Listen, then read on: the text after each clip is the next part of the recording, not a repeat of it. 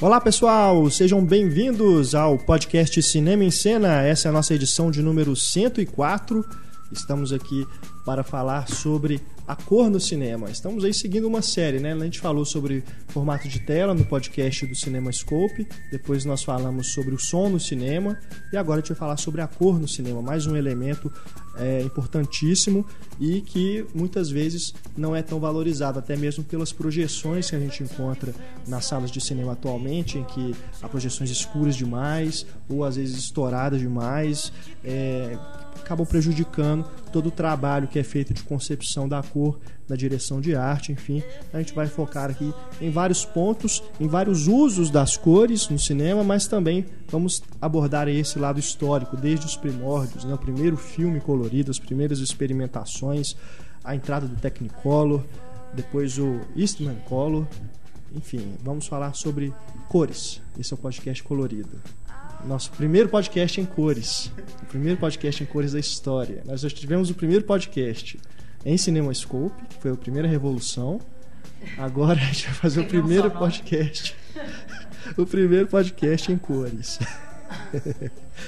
Eu sou Renato Silveira, editor do Cinema e Cena, aqui comigo para esse debate nossos redatores Antônio Tinuco e Luísa Gomes. Muito obrigado, pessoal, pela presença mais uma vez. Valeu. Valeu.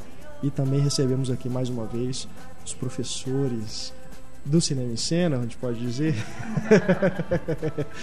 Sou exclusiva da UFMG.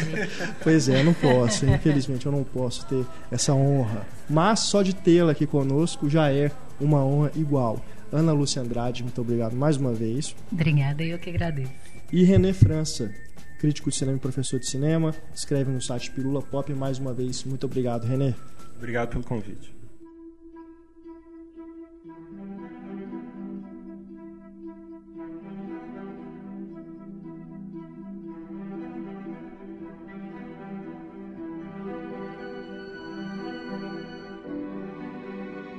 Bom, vamos começar aqui falando sobre o uso da cor no cinema, indo lá os primórdios, né? Pesquisando aí alguns exemplos para ilustrarmos aí a nossa página do podcast, vocês vão poder ver, visualizar aí no site alguns exemplos do que a gente vai comentar aqui. Então, pesquisando aí no YouTube alguns vídeos, eu me deparei com a descoberta do foi o pessoal da, da Inglaterra, né, do Reino Unido, foi, foi o Museu Nacional de Mídia da Inglaterra. Isso. Eles descobriram a primeira experimentação em cores, né, que foi feita em 1902 por Edward Raymond Turner. Essa primeira experimentação, ele filmou lá os filhos dele brincando, a menina num balanço, tem também uma arara, né? É, uma arara. Usou, já foi em, em é, objetos de cena bem específicos, né, bem coloridos. Né? E esse sistema que ele criou, ele não viu funcionar plenamente. Tentou fazer alguma experimentação uhum. é, para projetar essas imagens, mas não conseguiu. Somente 110 anos depois é que foi possível fazer é, a visualização dessas imagens através de um recurso digital, né? Porque eles pegaram os filmes, o que, que era feito? Eram era feito em, ele filmava as, o, separava as três cores básicas né? Vermelho verde e azul. Azul. E depois juntava ali funcionava como filtros e depois aquilo era projetado junto para poder você visualizar as cores é, sincronizadas, né, com a imagem um preto e branco. Technicolor primitivo. Seria é. mais ou menos isso. Inclusive eu li que foi isso que deu origem ao Kinemacolor, né, Exato. que é o que veio antes do Technicolor. Agora é curioso porque desde os primeiros filmes do Thomas Edison de 1898 ainda, você já vê é, filmes colorizados à mão. Exato. Né, que eles Pegava geralmente mulheres, eu não sei porquê. Acho que pela delicadeza ou paciência. Habilidade. Habilidade. Talvez, né? sensibilidade. É. E elas tinham que colorir fotograma por fotograma, pintando à mão. Né? O Méliès desenvolveu um protótipo de máscaras, né? que uma espécie de molde que pintava isso mais fácil, mas na maioria das vezes era pintado mesmo à mão. É. Que é aquela dança de serpentina, que também talvez se possa colocar depois no. Sim. Eu tenho, depois te passo. No próprio no Viagem à Lua, que é o mais conhecido do Méliès, né? 1902. A gente tem Três. também essa esse essa colorização, Uhum. né? Que depois mais tarde tem aquela coisa bizarra que eles tentaram fazer com os clássicos, né? Que, se eu não me engano, o que é mais estranho, né? o Turner também, né? É. O sobrenome do sujeito era Turner também. É o E- Ted Turner, não é? É. Então, ele colorizou, por exemplo, Casa Blanca. Você imagina isso, foi passar na televisão. Não, aproveitando você coisa tá falando bizarra, disso, eu lembro do sacrilégio, que eu assisti a cópia colorida para ver como era. E uma das coisas que o Michael Curtis quis é que, por exemplo, o marido da Ingrid Bergman, por ser um pacifista, ele usava sempre branco.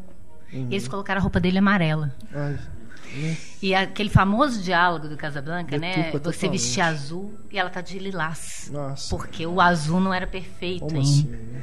Era um horror. Aí você tirava logo a cor pra continuar assistindo o filme. É, então são coisas diferentes, tá, gente? Colorização lá nos primórdios é realmente a técnica que eles faziam lá à mão mesmo no fotograma, pintava lá, coloria mesmo.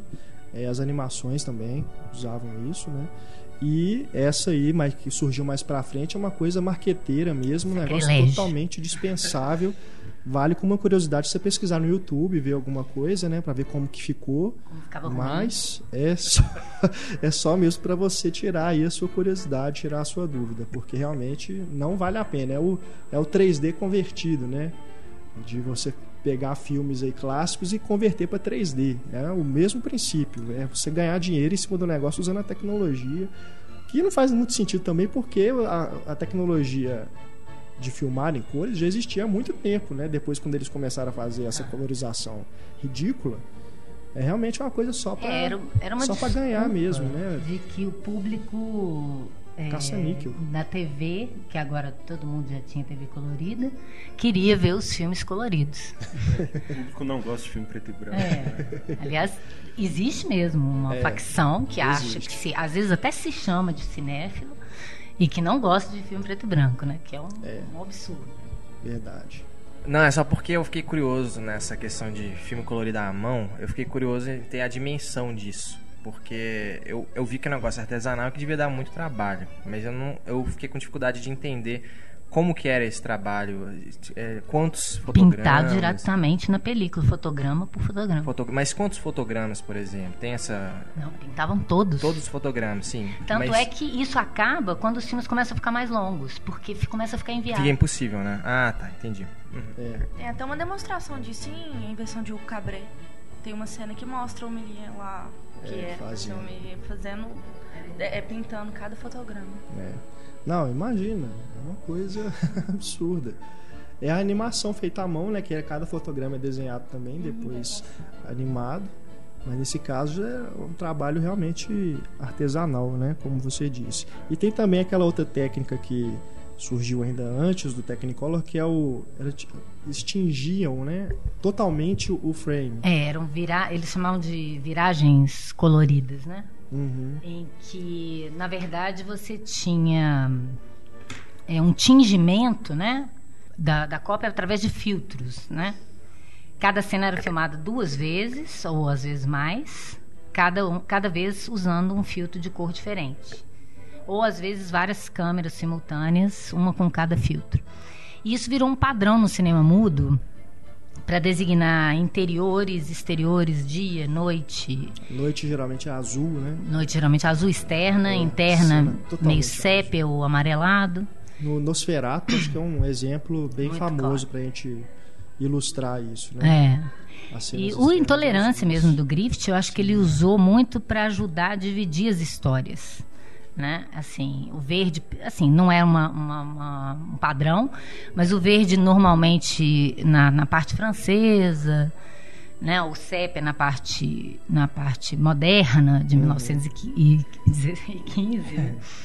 E, na verdade, é, era uma tentativa né, de, de deixar mais claro para o espectador né, essa, a localização temporal e espacial, interna, externa, noite e dia, como eu disse.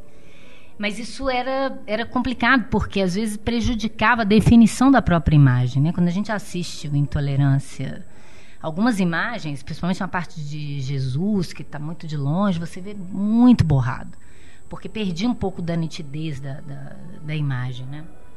Mas foi muito comum durante todo o cinema mudo esse processo. É, an- antes da viragem teve o Estêncio, né? Aham. Que eu, a- eu acho até que a intolerância era, era Estêncio, que foi criado pelo Pathé, que era o chamava Pathé Color, né? E aí depois, depois dessa, dessa técnica, passou a, a, a fazer a viragem e o tingimento, que, que aí, como a Ana falou, eram, eram bem comuns no, durante o cinema mudo.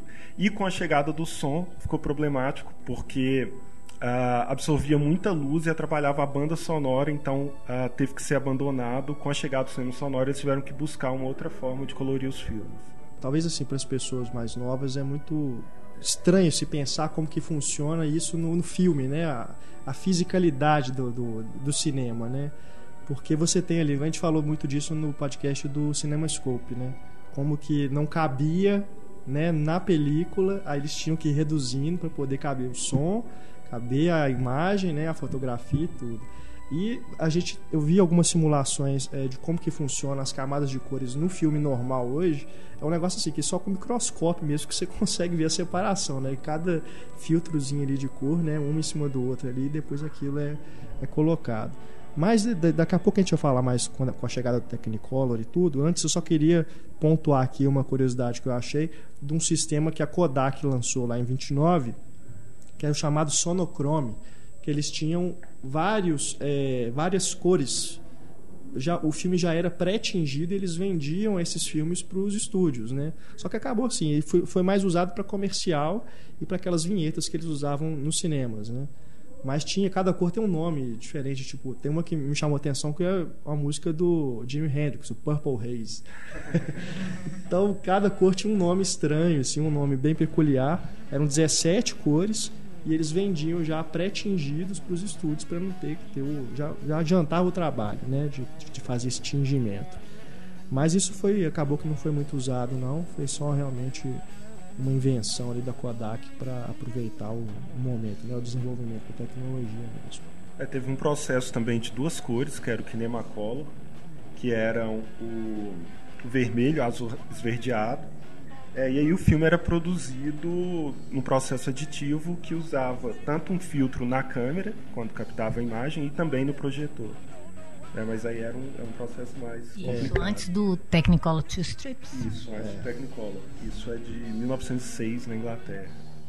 Eu vi também, vocês podem ver aí no, na página do podcast, também tem um vídeo demonstrando como que funciona o Kinemacolor.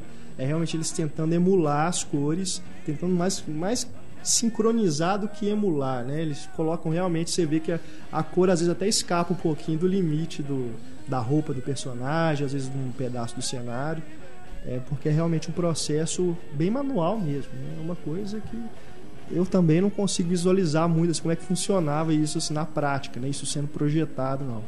Mas é realmente curioso, vocês podem ver aí na página do, do podcast também. Nessa época, além do Kinema Color, tem também o Biocolor, uma, uma variedade né, de nomes que é, só depois mesmo com o surgimento do Technicolor que as coisas foram se unificando, né? Houve ali um, um monopólio do, do sistema mais utilizado.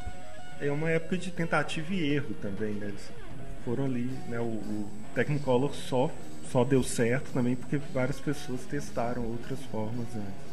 Agora, uma coisa curiosa também de se observar é que como estava ficando tão complicado filmar em cores com esses sistemas todos, isso mais ou menos caiu em desuso.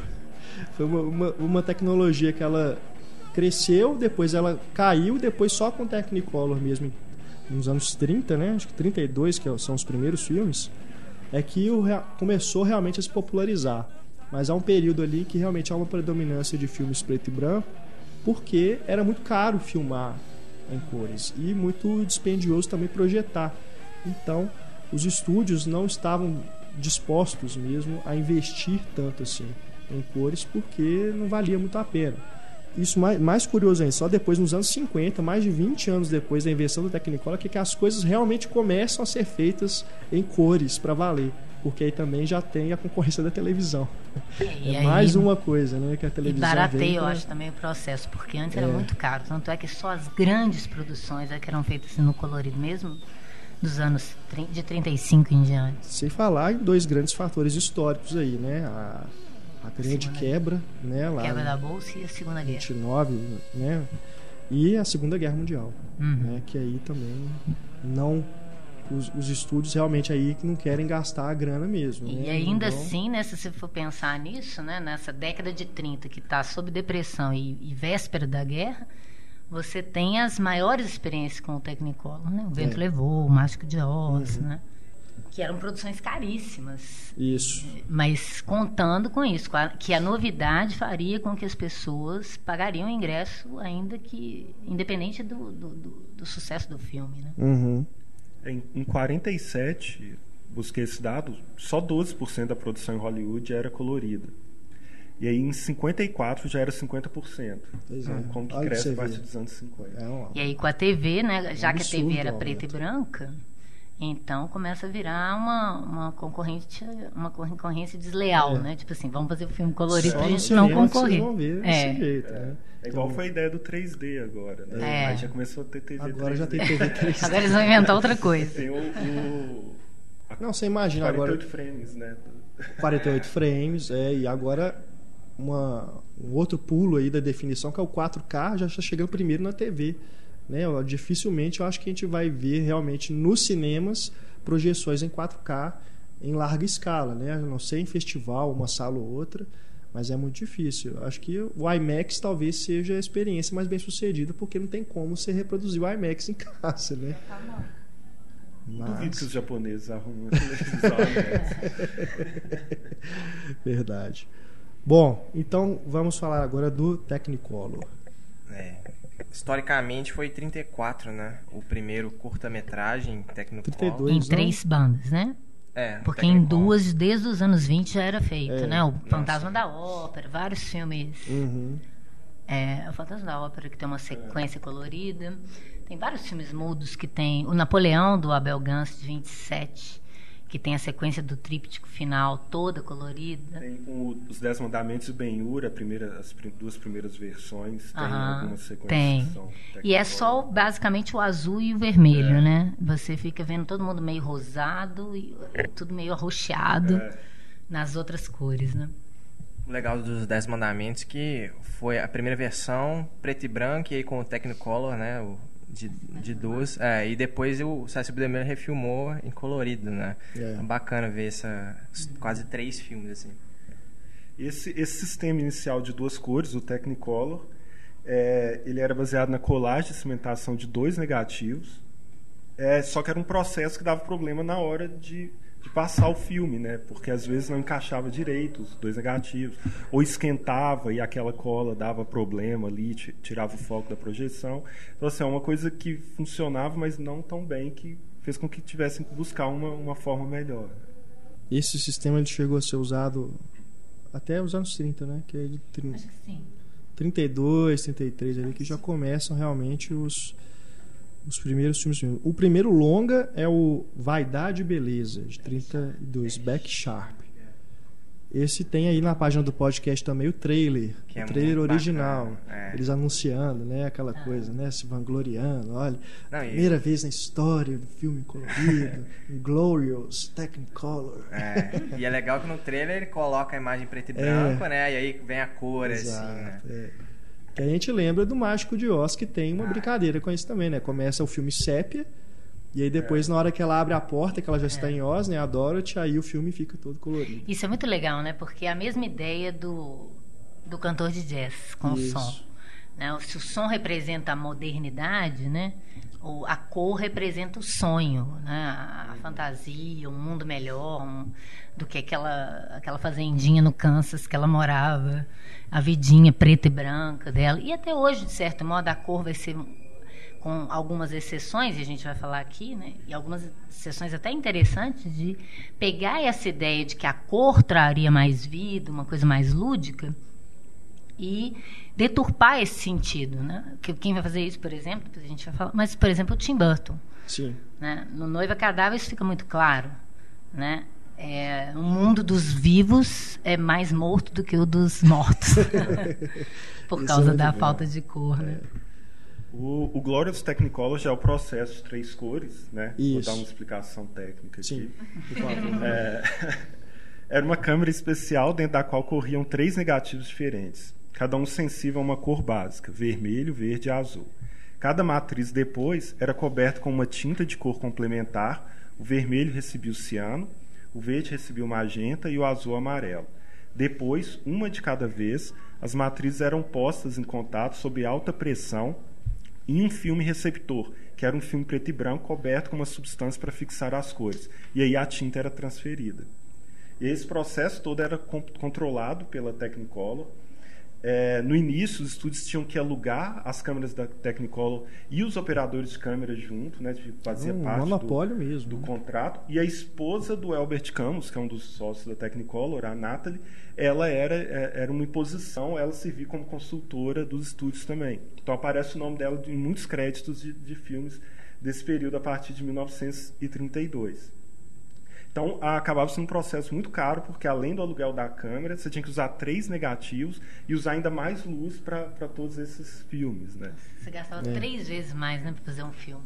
Imagina, né? Tanto de, de película que, que usaram nessa época. E aí, até por isso, muitos estúdios preferiam não usar e continuar produzindo preto e branco. O Walt uhum. Disney foi um dos primeiros a apostar. Ele até teve, durante um tempo, um contrato de exclusividade com a animação com Technicolor. O primeiro primeiro curto animado dele foi o colorido, foi Flores e Árvores. Uhum. Né? O é, que é. ele vai abusar da, das cores fortes. É até curioso que mais tarde, quando ele vai fazer o, o Branca de Neve, que é o primeiro longa-metragem animado, ele vai falar para diminuir a tonalidade das cores, porque ele acha que o público não aguenta tanta cor durante duas horas em cinema, sabe? se for colorido demais, uhum. isso é muito ruim.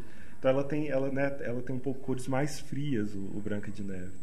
Tem também o Aí vocês encontram tudo isso aí que a gente está falando, tem aí na página do podcast. Viu, gente? Tem também o La Cucaracha, que é o primeiro curta, live action, feito também em cores. As cores, assim, você vai ver, parece.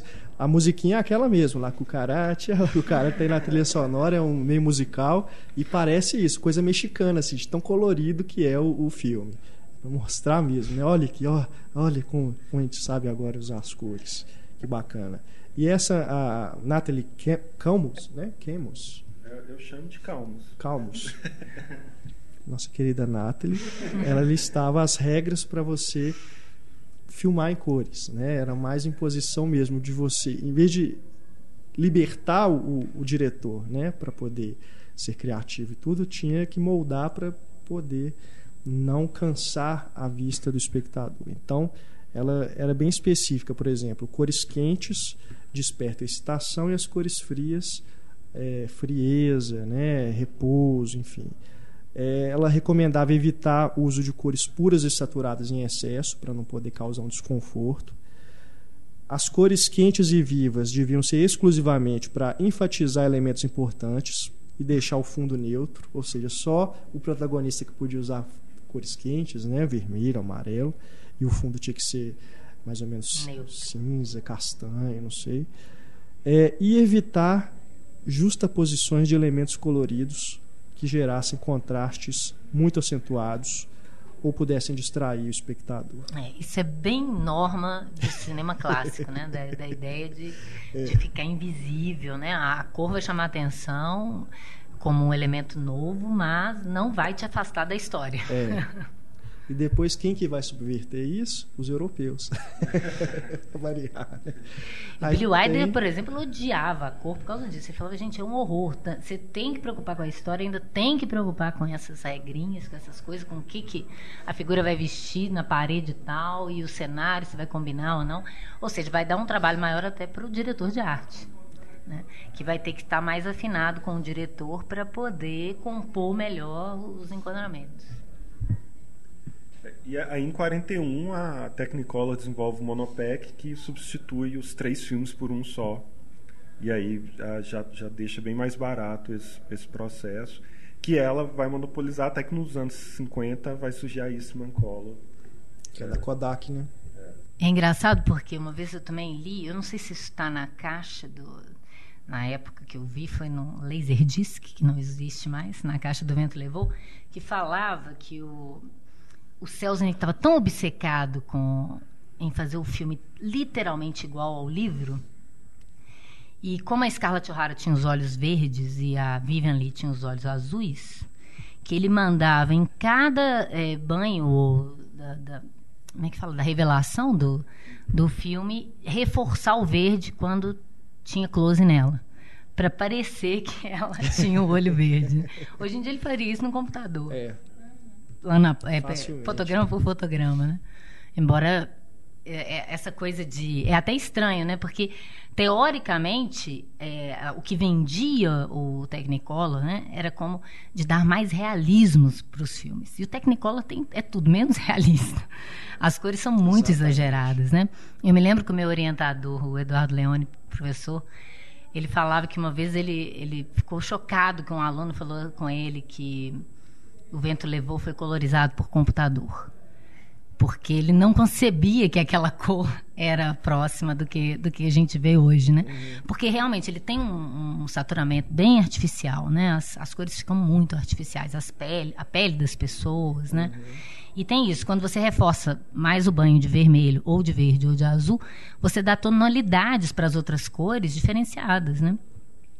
E isso era, era complicado. E é por isso que alguns diretores nem, nem queriam mexer com esse processo porque achavam que isso ia, além de ser um trabalho a mais para ele ter que pensar, medo de não dar certo, porque você só via, não tinha edição não linear digital. Você tinha que levar para o laboratório, voltar para você ver se, se era aquilo mesmo, né? Então era muito complicado. É. Eu falei mais cedo do Mágico de Oz. No Oz Mágico Poderoso também tem uma brincadeira similar, que o filme está preto e branco e começa com um formato de tela quadrado, né? Um, um por 33. E depois, na hora que o James Franco vai para Oz, aí abre pro scope e fica tudo colorido. E é um colorido forte, né? Que lembra muito esse Technicolor mesmo, essas cores saturadas, muito quentes. Né? Também tem uma brincadeira que o Sam Raimi faz, igual lá no Mágico de Oz clássico. E tem, e tem uma brincadeira também que é meio uma homenagem às avessas do Mágico de Oz, que é o Stalker do Tarkovsky, que ele também começa tom sépia e aí chega quando eles chegam na zona lá é que é colorido, mas não é nada muito colorido, é um, aquele colorido Na bem zona, frio. calma, calma aí. Quem não viu o filme vai pensar que vai ficar tudo vermelho. E tem também o Alice Namora Mais Aqui, né? Do Scorsese, que ele também começa brincando com o Mágico de Oz. Engraçado do, do Tarkovsky tem aquela entrevista, né, de 1966 que ele fez. Tem até naquele livro dele, o Esculpir o Tempo, que ele fala que ele se mostra um pouco contrário assim ao uso da cor. Fala que a cor é um recurso artificial, estava sendo muito mais voltado para o âmbito comercial, né? Não, não estava trabalhando a cor e ele mesmo não, não gostava muito disso. E ele achava que o preto e branco aproximava-se mais da verdade psicológica e naturalista da arte, né? E tem um, um, filme dele que é ótimo, que é o Andrei Rublev, que é um filme da vida de um pintor russo, né, do século XV, o filme todo em preto e branco. E no, no final, assim, nos últimos momentos, quando mostra a pintura do Andrei Rublev, aí ele, aí ele coloca a cor. não, mas não é um spoiler, tão, É mas... de Tarkovsky, não É, Tarkovsky. Se alguém está preocupado com o que acontece na história no filme do Tarkovsky, não precisa ver. É só para apontar, porque realmente é um, é um uso muito interessante da cor. No finalzinho ali do Andrei Rublev. nas pinturas, né? É. Bacana. Temos aí também, nos anos 60, o Antonioni com o Deserto Vermelho, Vermelho. que é fantástico. Ali ele pintou literalmente os cenários, né, a vegetação, passou tinta mesmo para poder evocar ali o que que era o sentimento da protagonista, né? É uma paisagem industrial, uma coisa meio desolada e queria representar ali talvez a natureza morta mesmo, né? E tem uma cena que é dentro de uma cabine que aí as paredes são vermelhas, né? Um vermelho bem forte. Enfim, é, é um uso fantástico mesmo de cor de um diretor que também durante muito tempo ficou resistente, né, ao uso da- das cores nos filmes. Toda tecnologia que surge, né? A gente falou isso no som, no som falou isso nos formatos panorâmicos, que é, vira a novidade pela novidade. O próprio cinema era assim no início, né? Tudo tem que fazer, mover, porque agora temos imagem em movimento. E no com som, tudo tem que fazer barulho. Né? E agora, com a cor, tudo tinha que ser muito colorido. E aí começa essa coisa de pegar histórias que tenham elementos coloridos a estrada, de tijolos amarelos, os sapatinhos vermelhos, né? essa coisa de identificar, chamar a atenção já no próprio tema do filme, ou alguma coisa do enredo, para a cor. Né? E só aos poucos é que se começa a pensar na cor como um recurso estratégico importante, levando em consideração naturalmente essas ideias de percepção de cor, do quente, frio, né, de é, relações psicológicas que a pessoa teria diante de determinada cor, de simbologias de cores em de, diferentes culturas, né? E aí o, o Eisenstein também que vai ser contra no Exato. início, ele vai fazer depois o o Ivan o Terrível, com uma sequência colorida maravilhosa, que na verdade ela parece até mais two strips do que qualquer coisa, né? Que eu me lembro só de ver de azul e vermelho. Eu não me lembro de nenhuma outra cor nessa sequência. Mas é muito legal porque ela ela ela evoca uma coisa quase expressionista, né? De você, através da cor, saber o que, que se passa dentro do, do personagem, no caso do, do Ivan. E é, alguns cineastas que se recusaram né, a, a, a, filmar em colorido e tiveram que fazer isso por pressão comercial, o próprio o Lubitsch, quando ele vai fazer o primeiro dele colorido, que é o, o Diabo Disse Não, um título horroroso em português. sempre falo, não dá para acreditar nesse título.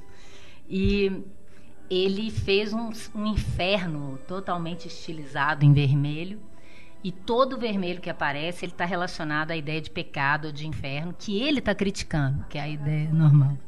A culpa católica. O vermelho sempre recorrente à culpa católica uhum. em, em, em, diversas culturas do mundo.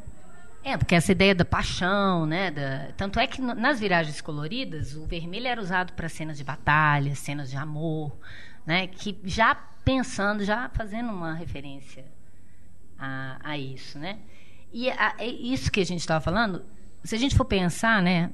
Acabei de falar agora, né? O vermelho já era usado para isso. O, o azul para passar a ideia de noite, uma ideia de frieza, de uma coisa sem, sem, sem sol, né?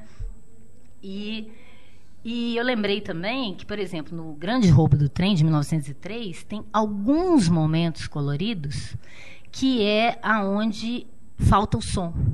A cor substitui o som também. Né? E eles vão perceber como é que a cor pode ser um elemento expressivo.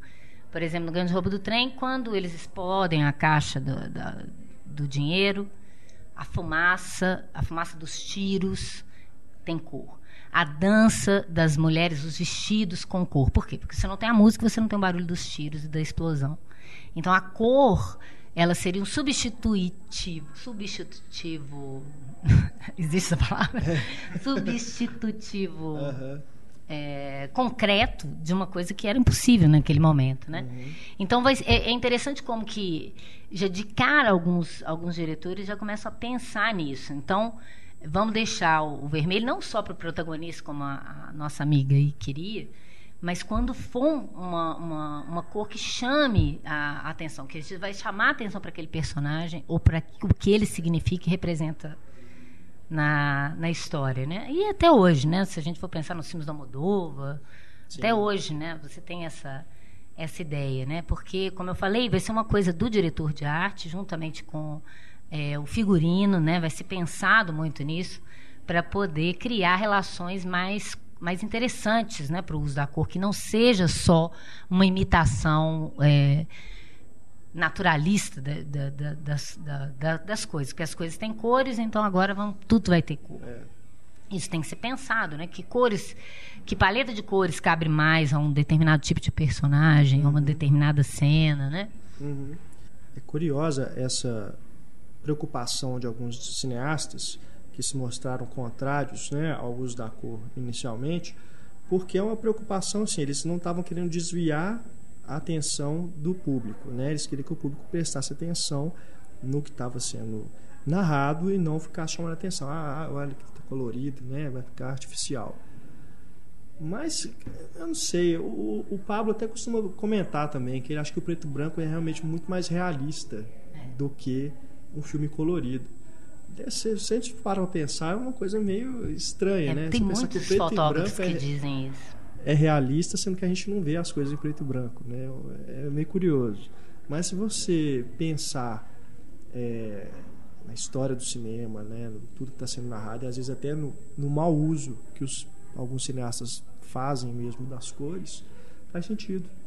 Né? Você pensar que o preto e branco ele vai te colocar, vai, vai trazer uma realidade não no sentido uh, visual, mas uh, de você talvez ficar mais uh, o filme todo se preocupar muito mais com a, a narração, ser uma narração mais realista do que se ela estiver usando cores demais ou em excesso. Eu, eu acho que culturalmente essa ideia do preto e branco parecer mais real tem a ver com, com a memória do registro mesmo. Assim, é. As fotografias preto as fotografias e branco. Antigas. Aquela questão, a nossa memória do Holocausto é preto e branco, né? Você é. vê um filme de em campo de concentração colorida, ele parece mais falso que pois se você é. vê como E o Spielberg teve dificuldade de fazer o Schindler preto e branco, né?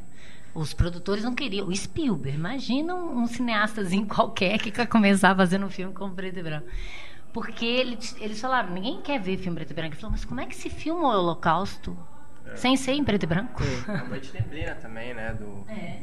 Né? Não, Resnight. Alan Resnight. Noite Neblina faz essa diferenciação clara, né? O holocausto em preto e branco, e aí na parte da narração em off, mostrando o tempo presente, é colorido, né? Uhum. Não, e hoje eu acho uma coisa assim tão distante um cineasta falar que não, não aceitou de início a cor, porque eu acho que a cor é um auxílio tão grande à narrativa. Você vê, por exemplo, Cães de Aluguel do Tarantino. Ele, ele dá dicas no filme inteiro de quem é o traidor usando só a cor que é o laranja. E os nomes dos personagens são, são cores. cores. Né? Então, assim. Tá no filme, visualmente, só no nome. O laranja? O laranja tem várias cenas do, do Cães de Aluguel. Um, assim, tem uma cena que ele tá, ele tá filmando a. Uma rua. Simplesmente um. um, um... Mas são, são dicas, né? É, que ele vai dando ao longo do filme, mas não para assim, chamar a atenção. De repente de aparece um balão laranja. Tipo as laranjas do Poderoso, do poderoso Chefão. chefão. É. Mas é, é, um, é um auxílio, é, é, um auxílio de narrativa muito grande. E, e hoje tem, tem cineastas que, tem a escolha de voltar ao preto e branco, né? Pois é, tem, tem, hoje é mais exceção, né? Lógico. Uhum. Mas aí é o contrário, né? Às vezes alguns filmes que são preto e branco parecem tão irreais. Então, é, às vezes é um é recurso muito mais estilístico do que realmente pró-narrativo. O problema é que você não tem mais laboratórios é. em preto e branco. Né? Esse é um problema. Então, eles, na verdade, parece que o Schindler foi feito assim. Ele teve dificuldade com isso, porque ele queria filmar em preto e branco, revelar em preto e branco. E tem um processo de você filmar em cores e depois tirar as cores, que não é a mesma coisa. Não é o mesmo efeito. Eu, eu ao contrário da Luiz, eu acho que o preto e branco ele te dá uma dimensão muito mais poética e, e você cria relações da fotografia, né, do chiaro escuro, de, de sombras muito mais potentes. O, o, o Woody Allen falou que se ele pudesse, ele só filmaria em preto e branco. O Jim Jarmusch filma praticamente é. em preto e branco. Até porque os temas que ele trabalha têm a ver com isso, né? A ideia da solidão, do desencanto, a monotonia da vida. Então, isso teria a ver com esse clima cinzento, né? Que é como ele vê a, a, a vida. E, e o Walter Salles cita também um, um, fotógrafo, que eu não me lembro o nome dele, que ele falava que o preto e branco ele carrega em si a esperança e a desesperança ao mesmo tempo. Então que ele, ele ajudava a dar esse clima para os filmes em preto e branco. Tanto é que qualquer filme em preto e branco te dá uma coisa nostálgica, né? Você consegue perceber melhor a, be a beleza do, da, da, composição, eu acho, particularmente. Eu sou apaixonada pelo cinema preto e branco. Não, e o uso do preto, do preto e branco com, com, esse, com essa evocação nostálgica, hoje acontece muito em um artista, por exemplo, aconteceu o, artista. o Ed Wood, do, do Tim Burton, Manhattan, do Woody Allen, eles fazem justamente essa, essa evocação do passado, essa homenagem do, do cinema clássico. O Homem que Não Estava Lá. O Homem Elefante. Também do Homem Elefante do David Lynch. São histórias que combinam com essa, é. esse tipo de, de visualidade, né? Sim. Tem inclusive um filme nacional recente chamado Cores, que é feito em preto e branco. E tem tudo a ver, assim, porque o, o, o, os temas do filme tem tudo a ver com a fotografia preto e branco. E o nome, eu acredito que foi uma brincadeira mesmo, uma ironia do diretor. Né? E um... Mas tem tudo a ver. E falando de time nacional, tem o Febre do Rato também, do Cláudio Febre Assis, do né? Rato. filmado em preto e branco. Teve também o Sudoeste, também em preto e branco. Sinfonia de um Homem Só, recente também. Tabu. Tabu, a, a- é spoiler falar que acontece? ou não? É, mas, enfim, é preto e branco. Pronto. É, eu acho interessante, porque o, o- né, se você for pegar pelo simbolismo das cores, o, o filme preto e branco está juntando luz e trevas, né? Então, para essas histórias em que você não tem totalmente um mal ou bem ali, as coisas se misturam, né? E, e cria esse incômodo na gente, a gente está o tempo todo. Tem uma certa, que é uma nostalgia, mas é uma certa angústia e uma, não, um certo, um certo olhar assim, que você não está completamente alegre nem completamente triste, é um equilíbrio interessante que é, que é feito a favor dessas histórias né, nessa escolha. É, tanto é que você tem os noir, tem alguns noir coloridos, né? Desde é, A Má Foi Minha Ruína, né? Do Stall, até o. é, sei lá, O Diabo Veste Azul, esses filmes mais recentes, o do Brian De Palma, o Dália Negra, Dália Negra, em colorido. E me- Eu sinto falta do preto e branco no noir. Porque não é só o tema que tá te dando esse clima pesado do noir. Eu acho que tinha muito a ver mesmo com o preto e branco. Ainda que no Dália Negra ele ainda usa um tom mais um pouco mais sépia, né? Mas é colorido, né? Mas é uma coisa meio lavada assim as cores que é justamente para evocar a época em que o filme se passa. né? É, alguns filmes tiram, a- tiram um pouco a cor, né? Eu lembro do, também do Budcast de. Sundance Kid. Sim, que eles fazem vários tons sépias para remeter não é nem a essa ideia do preto e branco, mas a- as primeiras fotografias, né, do século XVIII. Então tem, tem essa- alguns faroestes que são sépia, É. daquela os mais antigos, né? que combina, Pra né? evocar justamente essa coisa do velho oeste mesmo. É uma coisa antiga, então combina, né, com isso. Assim como, por exemplo, dentro disso que a gente está falando, filme de guerra, é muito difícil você ver cor em filme de guerra, né? Dependendo do gênero, ele pede que se ab- é, abstrai um pouco as cores. Até porque, por exemplo, se você vê a, a abertura do Resgate do Soldado Ryan, quando aparece uma cor é o sangue, quando ele põe o capacete na cabeça, escorre aquele sangue na cabeça dele. E aí fica muito interessante, porque chamar a atenção mesmo é aquela ideia da, da óbvia, mas necessária, da falta de cor né, na, na guerra, mas que aí quando a cor aparece, ela se torna extremamente significativa, né? E o bom diretor vai saber usar isso em proveito do que a narrativa está querendo dizer, né? É, até o que, aproveitando que, que o René falou da luz e, tre- eh, luz e trevas, né? Essa invocação do preto e branco.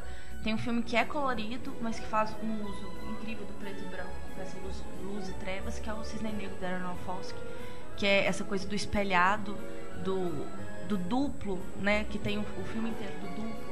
Nessa, nessa questão de luz ainda, é, eu tô lembrando do Barry Lyndon, do Kubrick, né? Aquelas da vela, né? Dá um visual impressionante pro filme. E o Cinzas... Cinema. E o Inveja, né? e o Cinzas do Paraíso, do, do Melick, né? Que, que ele filmou na hora mágica lá, quando o sol tava nascendo e se pondo, né? E dá também daquele visual pro filme. Sim, sim.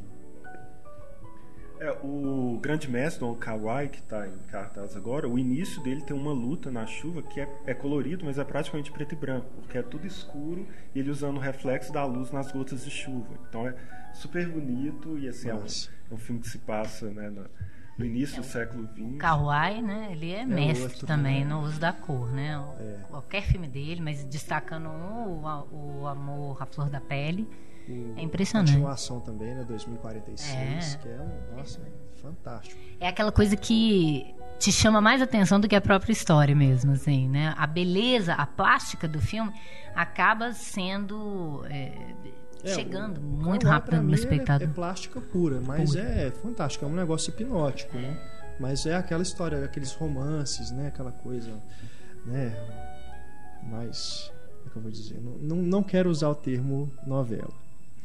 Que as pessoas não se sentirem ofendidas. E aí você vai ofender o Carlyle. né? Mas é aquele romance, aquele romance Açucarado. açucarado. Fala Mas- folhetim que fica mais chique.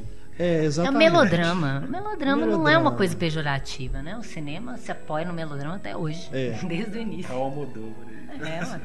Mas é aquilo, ele realmente chama muito mais atenção pelo aquele estilo que ele coloca de câmera lenta, né? As cores vibrantes mesmo, do que realmente a própria história, se preocupar exatamente com a história. Ele evoca sentimentos, eu diria.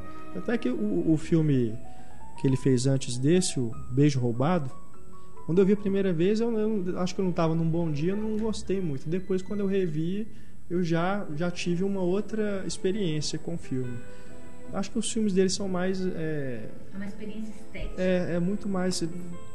É muito mais sensorial do que você realmente ir para esperar a história.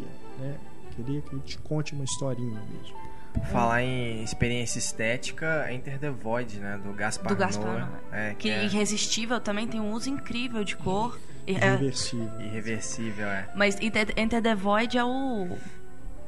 É o mesmo, é o, é o mesmo diretor de fotografia de, de Spring Breakers também, que tem esse uso do, do neon.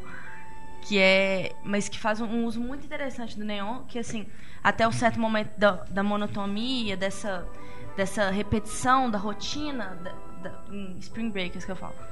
É, e até o momento que elas têm um, um ápice de libertação. No momento desse ápice de libertação, tudo começa a ter uma cor neon assim, extremamente forte. Ah, legal. É, aí- Neon, só. que Fala Leon, eu lembro do Drive.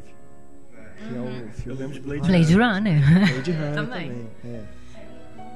Eu lembro do professor Eto Capuzzi falando que ele achava muito brega o, o Blade Runner por conta dos neons. e mal sabia o, o Ridley Scott que no futuro não vai ter gás neon, porque tá acabando o gás neon. E é curioso a gente lembrar do Drive do Blade Runner, que são propostas no ar, né? Assim, Sim. o noir Sim. colorido, a luz, a, né, a sombra e luz, a luz é neon, né? Curioso. isso. É, se fossem colorizar o noir, isso resolver essas coisas. né? Não, não essa ideia, não. Deixa quieto. né? Ainda nisso que a a Ana estava falando de ausência de cores, aí quando a cor ela aparece, ela destaca ela com força, né? Muitas vezes mais usados em filmes de guerra ou ligados à violência. Aí dois filmes que, que usam isso, um de uma forma bem, bem aparente, que é A Vida em Preto e Branco, né? O Sim. Pleasant View. Se torna um componente narrativo, né? E É importante para a estruturação da narrativa a cor, Sim, no é, caso desse filme. cor à vida mesmo, literalmente, dos Eles vão personagens. ganhando aos poucos vida. Não é só uma coisa de primeira parte preto e branco, segunda parte É. um sonho colorido. Não. Faz parte da, do- da forma como a narrativa se desenvolve. E esse filme foi é, pioneiro, né? Porque ele foi todo filmado em cores. Depois, digitalmente, eles foram tirando as cores e tornando preto e branco, deixando só aquelas áreas coloridas. É um filme que eu gosto muito. É, eu também, eu também Muito. gosto. E ele ficou muito tempo inédito aqui no Brasil.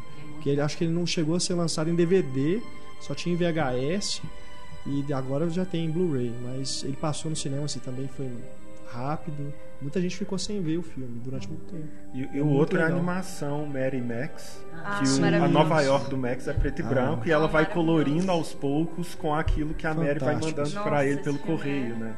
Então a casa dele vai se colorindo por ela, né? Um, Nossa, um é. filme também que tem uma evocação assim direta já no nome com o uso da cor é o Blue Valentine do Derek Cian Friends que Com o Ryan Gosling e a é Ryan Gosling Williams, né? e, e, Namorados para sempre. Namorados para sempre. É, que beleza, né, esse nome. Mas assim, como que isso reflete o estado de espírito dos personagens, assim. Eles Uhum. chegaram a um, um- certo estado do relacionamento deles que é tudo é monocromático. Uhum. É tudo, não, não tem uma variação de cor, não tem uma variação de humor, é tudo, é tudo azul. E é, é legal que ele usa muito azul e vermelho nesse filme. É. né? O, Ryan Gosling no início do filme. No início não, né? Porque no Que flashback volta, é, quando volta. quando né? Ele tá sempre de vermelho, porque ele é o cara pa- passional, que tá apaixonado É. por ela, e ela de azul. E na cena em que ele conquista ela, que ele começa a tocar e ela vai dançando, ela tá com uma blusa azul e ela tira, Tira e blusa vermelha vermelho. por baixo. Que é o que acontece É muito, muito em legal. Um Corpo que Cai, do Hitchcock. Que quando ele entra naquele mundo, né, o personagem James Stewart, ele entra no mundo da. da Na- não, Kim Novak. Que ela, ele entra no mundo da Kim Novak, ele, ele começa a usar o verde, né? ele Remete a ela. ela o tempo todo e quando, até quando ela- ele percebe que era ela, aparece aquela, aquele reflexo, aquela aura verde ao redor daquele nome. E, e na- ainda no Namorados para Sempre, se a gente for mais além pensando numa metáfora contextualizando com a época que o filme foi, foi feito, né, que é o período de início de crise nos Estados Unidos, ah, né, o casamento deles tem uma bandeira dos Estados Unidos atrás dos dois de todo tamanho e é o vermelho e o azul que estão se separando, né? Ah, né? Tá, tá em crise. Então, assim, é, é um país em crise que E- aquele casal representa. Aproveitando que você está falando Bacana. dessa bandeira, né? E eu não sei se a gente falou no, no, no do David Lynch, na abertura do Veludo Azul, que tem aquela grade branca com as flores vermelhas e o céu azul. Né, o primeiro plano do filme, né, aquela coisinha bem americana, até ir para baixo da terra, É. né?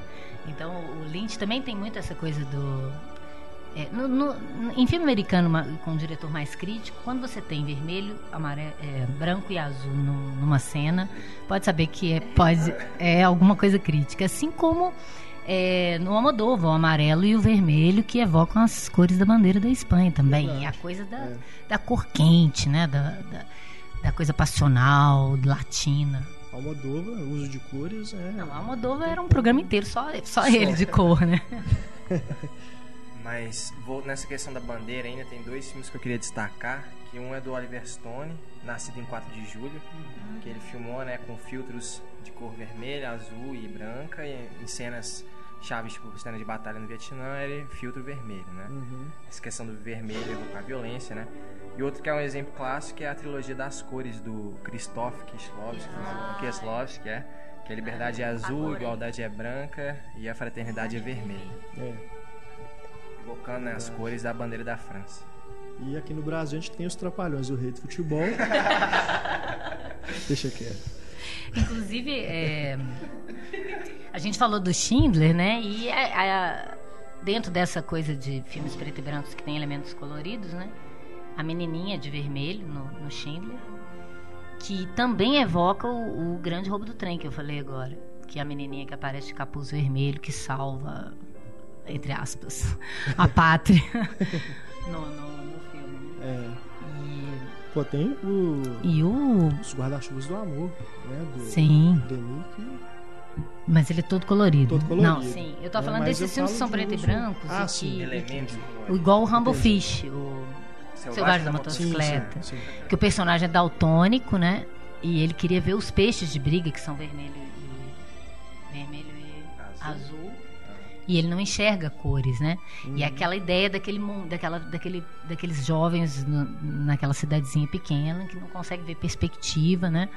Então a cor, de novo, representando uma ideia de uma coisa lúdica, um sonho mais subjetivo do que objetivo. Né? Nesse exemplo, a gente não pode esquecer o Sin City, né? É, sim, sim. Um, Que aí a gente já tem que fazer uma ressalva porque vem dos quadrinhos, né? Não é uma imitando coisa a- a inventada pro linguagem- A cinema. linguagem dos quadrinhos.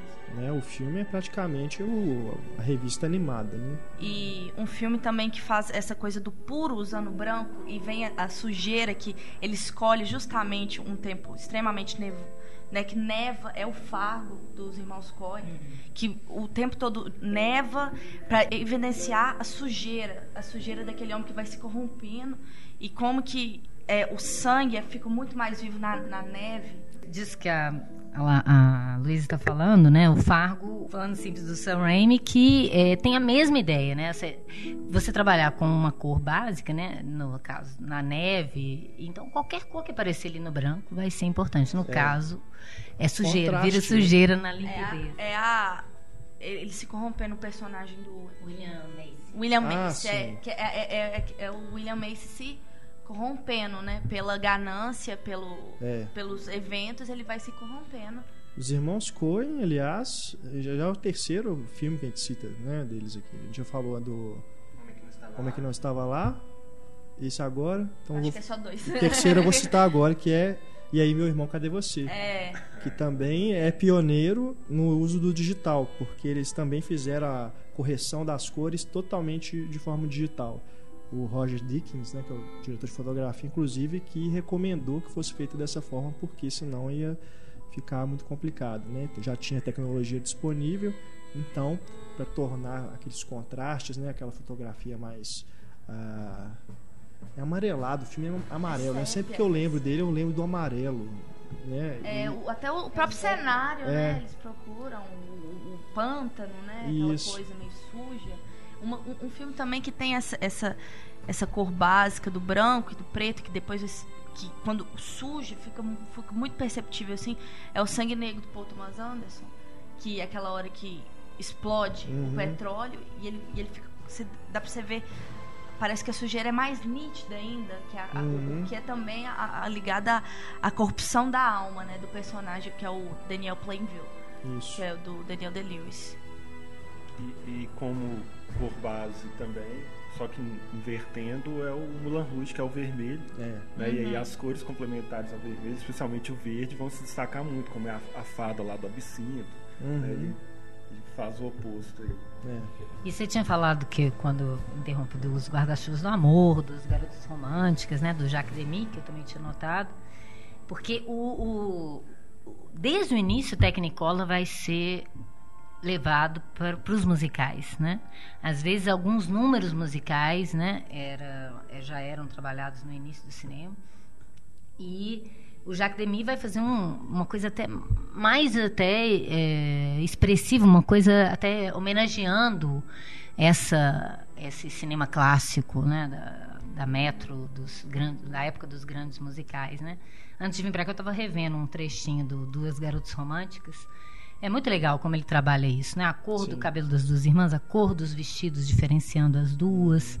Toda a cidade parece muito colorizada, né? Assim, e é tudo ao contrário dos filmes feitos pela Metro, que eram todos de estúdio, aquela realidade artificial. O Demi cria isso tudo em cenários reais. Exato.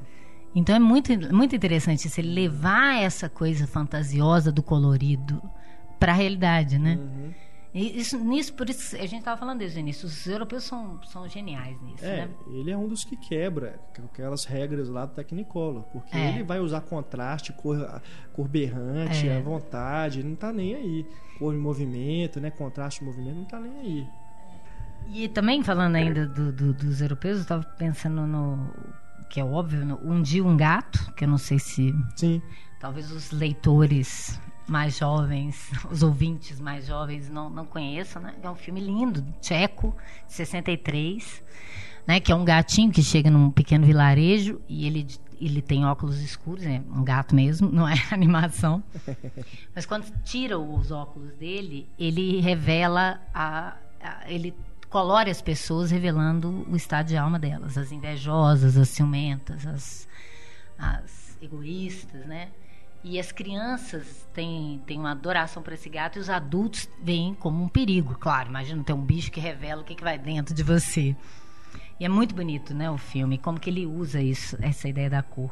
E eu lembrei também do Pierrot Le Fou, do, do Godard, Sim, sim. que tem um nome em português também horroroso. Demônio, Demônio das das Onze 11 horas. Ah, ah, ah, ah. Que tem a sequência dele na festa, né? Que ele vai mudando, ele vai colocando filtros coloridos, né? Enquanto ele está passando pelo enquadramento. Que é uma coisa também, de novo, que a gente está falando, muito mais subjetiva, né? Muito mais como o personagem está visualizando a coisa do que a realidade mesmo, né? Uhum. Então, é, normalmente os europeus eles vão trabalhar. O próprio sapatinhos vermelhos que eu estava falando, do Michael Powell, é que ele não, não entra naquele esquema de cores dos musicais hollywoodianos, né? Ele vai trabalhar de uma forma até mais sutil. É óbvio que o vermelho vai ser importante, mas ele vai, é, ele abandona o colorido demais. Fica mais sóbrio. Até se você pensar dentro do próprio sistema de estúdio, se você sai da Metro e vai para um musical feito, por exemplo, pela Paramount, as cores já não são tão berrantes, já não é aquele carnaval. Né? Eu lembro do Cinderela em Paris, da, com a Audrey Hepburn, que é da Paramount. E eles, parece que até uma coisa metalinguística no início, que tá tudo colorido na, na revista de moda, e a mulher fala, não, nós temos que centralizar isso no carnaval, e aí transforma tudo em rosa. e aí fica tudo rosa. As portas, que eram todas coloridas, são pintadas de rosa, as mulheres se vestem todas de rosa, e um rosa meio pálido, né? Tirando a cor, tipo assim, isso não é um musical da Metro. o Billy, o Billy Wilder, toda vez que ele queria falar mal do, do, do colorido, ele falava... Não, não aguenta aqueles filmes que parece que você está num carnaval da Metro, né? Que ele chamava os musicais. Ele detestava também musical. Mas. É... E é engraçado quando ele vai fazer o, o, o Irma La Dulce, em 62, se não me engano, que ele vai. É, dentro disso que a, a, a Luísa estava falando do, de um corpo que cai, que tem um uso interessante também. Associar a um personagem uma cor né? E isso, cada vez que aquela cor evocar, você sabe que o personagem está pensando naquele personagem, né? Quando, como no caso do Corpo que Cai. E é o do caso do Irmã Laduce. Ele começa o filme, né? Escrito em verde, Irmã Laduce. Ela usa meia calça verde, né? Que o cara ainda olha, existe calça, meia calça dessa cor, né? É uma forma de destacá-la no meio das, das, outras prostitutas. E o que, que seria o, o, o, óbvio, o vermelho? Mas ela não é uma prostituta óbvia, né?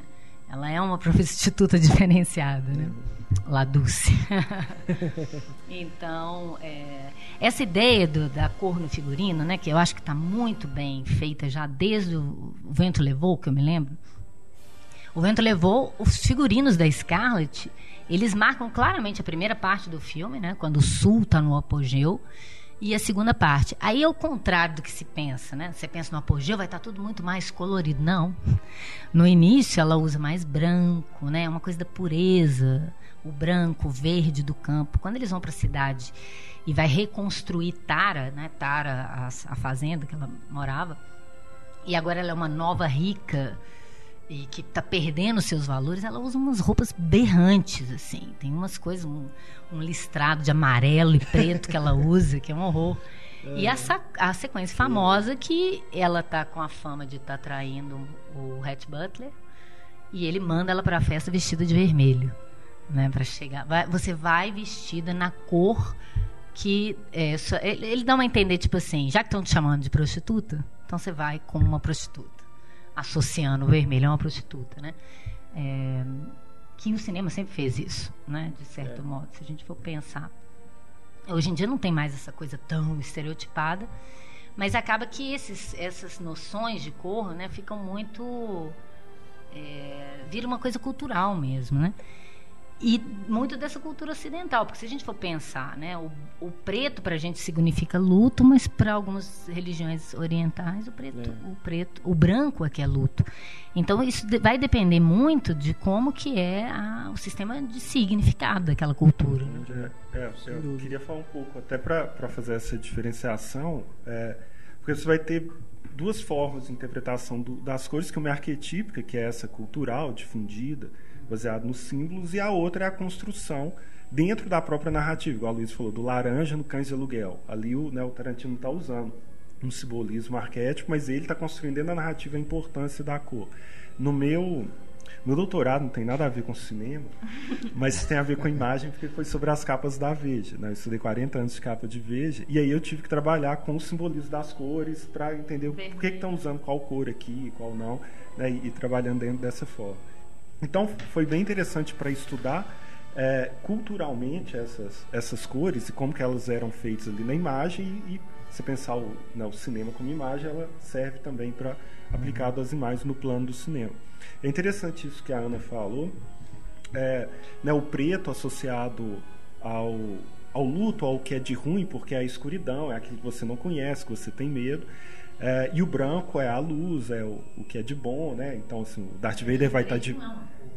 É, é a ausência de cores, né? É. O Darth Vader vai estar tá de preto, o Luke Skywalker de branco, né? E você vai ter vários faroestes, né? Desse tipo. O sábio de luz do Sith é vermelho, do, dos Jedi é azul. É, sim, né? é, é uma coisa é, bem maniqueísta. Usa com isso. E isso, em outras culturas, e até nem, nem exatamente é, culturas não ocidentais, mas, por exemplo, o luto dos reis é, é de branco, porque é uma ideia de substituição, não de, hum. de se foi para sempre. Entendi. Então, é em culturas em que você tem uma ideia de uma vida após a morte ou de uma continuação, então o branco é que vai ser a cor do luto. Né? É, e assim como o amarelo vai ser a cor é, não só do ouro, mas também a cor de uma elevação espiritual, porque está ligada ao sol. Né? O, o verde ligado à esperança, porque era a cor da grama dos campos de batalha, então você ia para a batalha esperando vencer. E aí como é interessante pensar como que isso aparece é, nessas, nessas produções imagéticas, especialmente no cinema, é, especialmente quando uh, a gente trabalha com essa ideia de cores quentes e cores frias, né? o azul remetendo a uma coisa mais de paz, de tranquilidade, o vermelho, o laranjado e o amarelo remetendo ao calor. Tem um, um filme recente do Mel Gibson, que é o Plano de Fuga, que foi até pouco visto, que é uma história em que ele é preso numa prisão mexicana e é aquele filme de você passar calor o filme todo. Está todo que é do mundo Robert suado. Edelman, eu acho que é o, o diretor de fotografia, É. Falta de Fuga. É, então assim, ele está o tempo todo suado e ele, é uma, ele vive numa prisão que é uma prisão, que é uma cidade com todas as suas regras ali dentro. Então ele está sempre com a camisa vermelha ou laranja o tempo todo suado. Quando ele começa a entender o que que é a prisão e como que ele consegue se virar ali dentro, ele passa a usar camisas azuis, brancas e cinzas, sabe? Então assim, no, no vestiário dele é, aparece esse, Ah, essas, bacana. essas relações.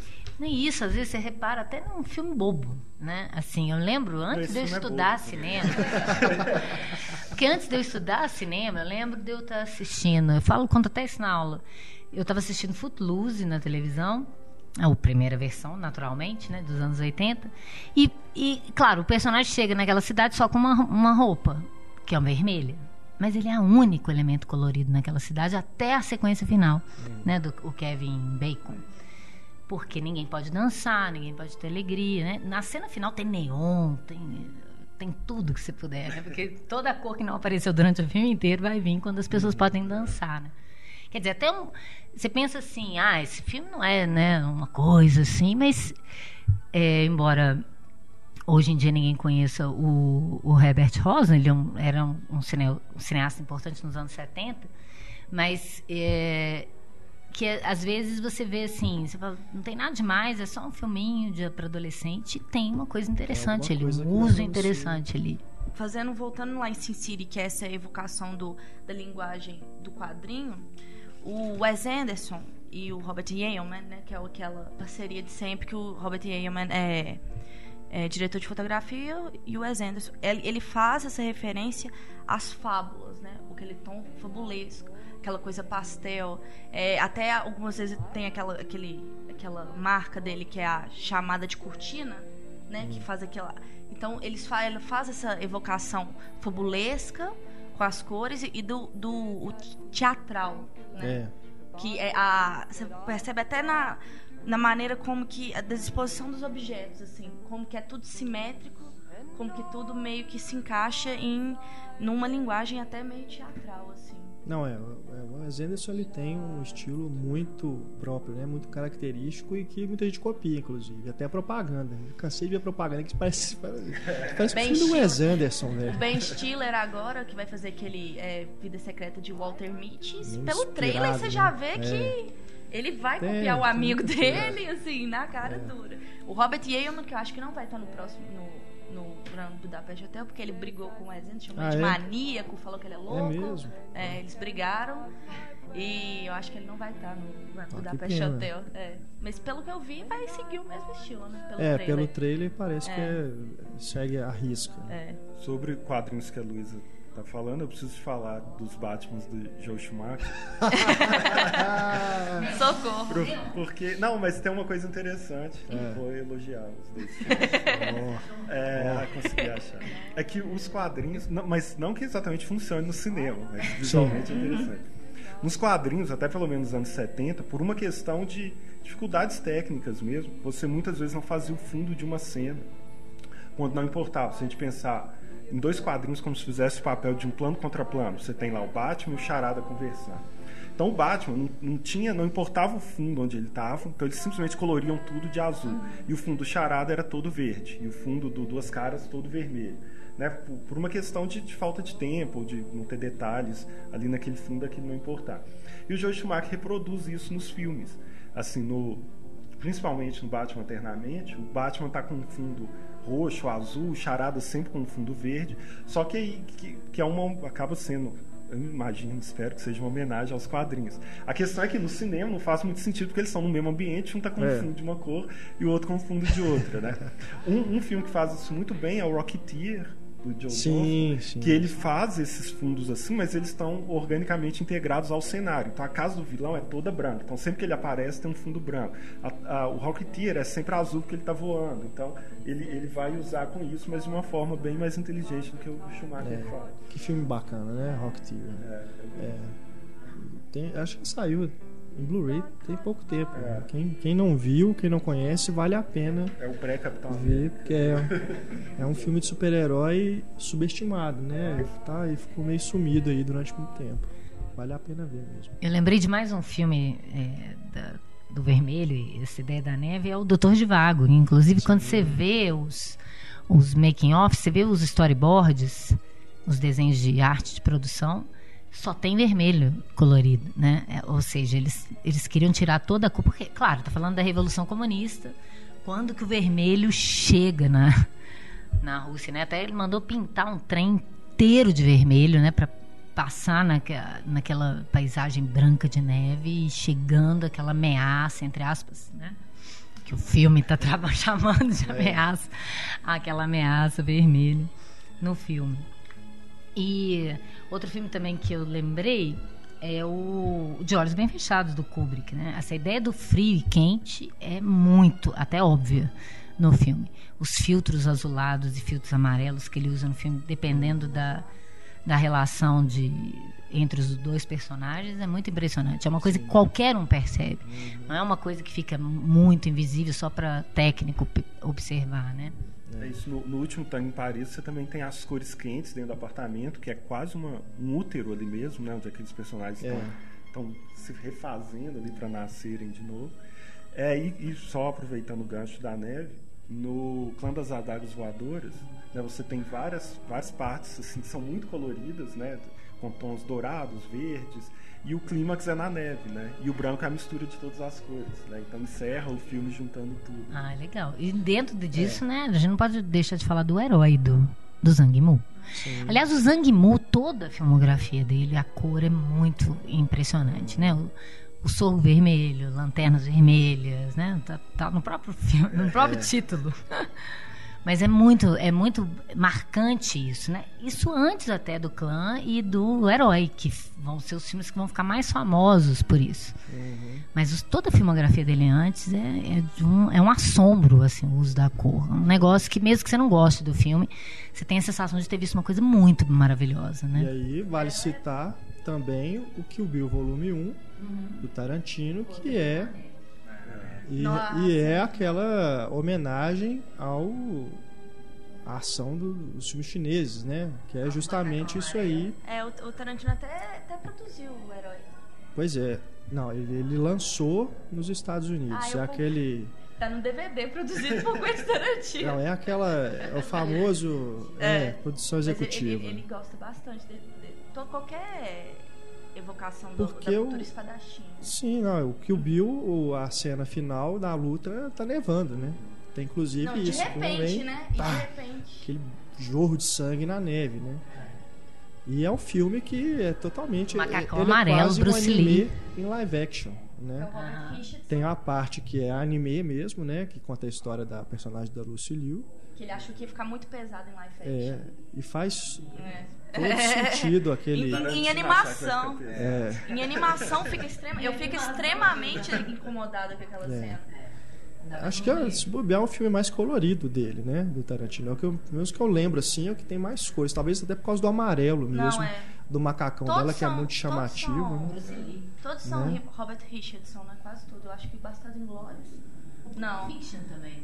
Pulp Fiction, É, sim. Pulp Fiction eu acho sim. meio sóbrio, eu acho meio sóbrio Pulp Fiction. Conta quanto que eu vi, né? Já que estamos no viés oriental, lembrar do Han, do Kurosawa, que os clãs até Sim. se dividem por cores, né? Sonho, Sim, né? sim. Kurosawa também era outro mestre. E- e Só, só ainda lembrando, agora tem, tem um filme brasileiro que é o Seja o que Deus quiser do Murilo Salles. Que ele também assim, ele tem cores berrantes, o tempo todo é chamativo e ele segue uma estética que é como se fosse isso, um anime filmado. O Pablo até tem, uma crítica no Cinema e Cena, que inclusive ele pontua isso. É uma coisa bem assim, maluca mesmo. Speed Racer é Mas não tem nada a ver, assim, o filme, esse seja. Eu acho que é Seja o que Deus quiser mesmo o nome. ele não é anime, assim, não é uma história oriental nem nada, mas eles passam em São Paulo, é, tem uma... As coisas que acontecem, o estilo dele é como se fosse um estilo anime. Só lembrando ah, mais filmes aqui, é, o uso do vermelho no Gritos e Sussurros, Sim, do Bergman, sim. né, que é genial também. É.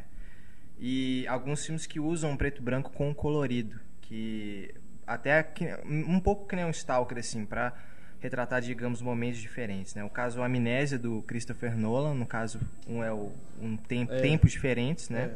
É. Tem o, o Touro Indomável, tem aquela pequena parte, né, do...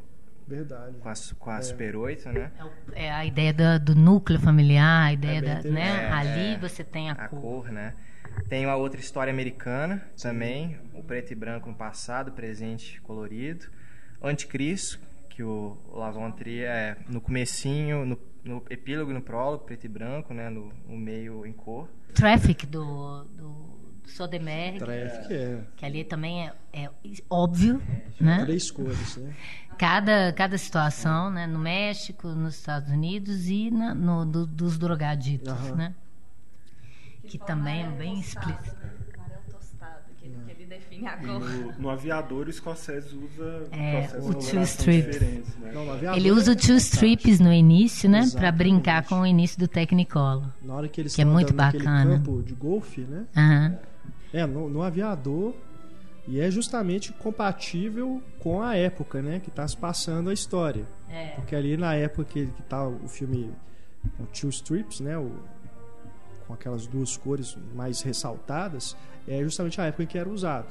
E depois, mais pra frente, ele vai emular o, O Technicolor, o Technicolor três- três em três, três películas, três fitas, não sei. É. E é, eu, eu achei também uma informação do primeiro filme colorido brasileiro, que seria o Destino em Apuros, de 53. Vocês, alguém viu esse filme? Não, Também não, do Ernesto Remani. Embora, né, tem uma pesquisadora que fala que é a Fátima Arley Lunardelli, que ela fala que, na verdade, o impacto do uso da cor no cinema nacional ocorreu só em 69 com o Macunaíma.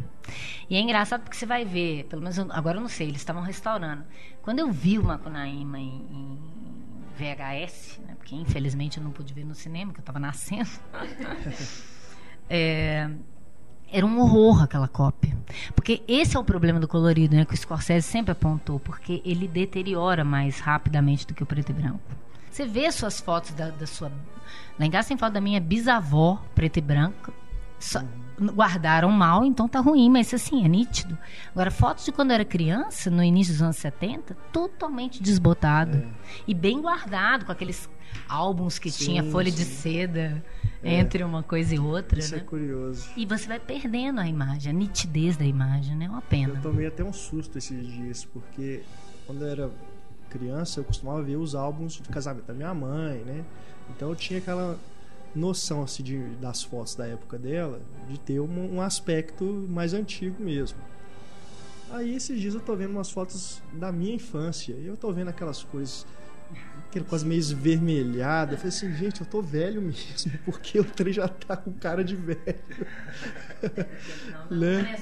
É, começo dos anos 80 ali, né? As fotos, elas assim, elas estão amarelas mesmo. Assim, gente, o que, que é isso? Isso não- Essas eu- fotos não eram assim, né? E eu li que o, o, o filme que dava mais problema de desbotamento é o Eastman Color. É. Então a culpa deve ser da Kodak É. que usa essas fotos. Verdadeiro, mas que é o padrão. É, é o, o monopólio, né? A Kodak e a Fujifilm, né? São os dois maiores vendedores, fabricantes aí de, de filme, né? Para revelação. Mas eu tomara que restaurem esses filmes, né? Acho que eh, todo mundo sempre comentou, tudo que eu li sobre o Macunaíma, é sempre falando de como que era impressionante a O fotografia. Macunaíma, ele tem até uma versão recente, acho que é a restaurada. Restaurada, É, tem que ver. Tô louca pra Videofilme. ver. Saiu aquela coleção do Joaquim Pedro de Andrade. Aí tem, eu acho E que já é a foi versão restaurado? já. Ah, então tem que dar uma olhada, porque É.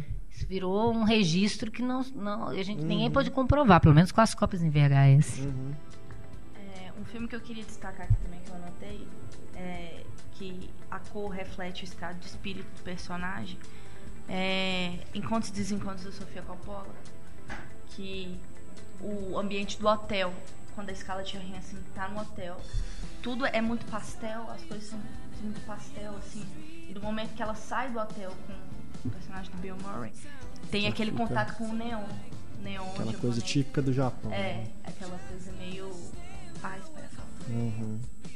Agora tem um que eu, eu já acho que é um mau uso, pelo menos me incomoda, que é o Direito de Amar, aquele filme com o Colin Firth, dirigido pelo Tom Ford. Que, em alguns momentos em que os personagens estão ficando mais. a emoção está aflorando mais, o filme vai ficando mais quente.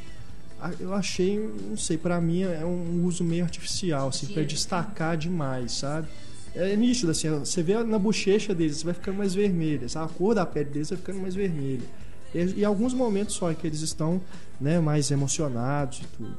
Então, não sei, nesse filme me, me afastou. Eu um- uma coisa mais artificial, sabe? Uma, uma- Se fosse, se não mudasse a cor, se continuasse no mesmo tom o filme todo, acho que não, não- não mudaria muita coisa, não. Sabe? Acho que é desnecessário esse, ressaltar a cor desse jeito. Já um outro que é bacana, que eu não tive a oportunidade de ver ainda, mas achei o conceito interessante tendo visto o filme no formato original. Eu imagino que nessa versão fique é, tenha, tenha tudo a ver com a personagem que é o Lady Vingança do Park Chan-wook, que ele tem uma versão que eu não, não tenho certeza se está disponível no DVD brasileiro, mas no DVD importado tem, que ele vai ficando preto e branco gradualmente. Ele começa colorido e o Park Chan-wook, todo mundo sabe que é esse filme especificamente é bem colorido, né? Tem uma direção de arte bem chamativa, bem até afetada, eu diria.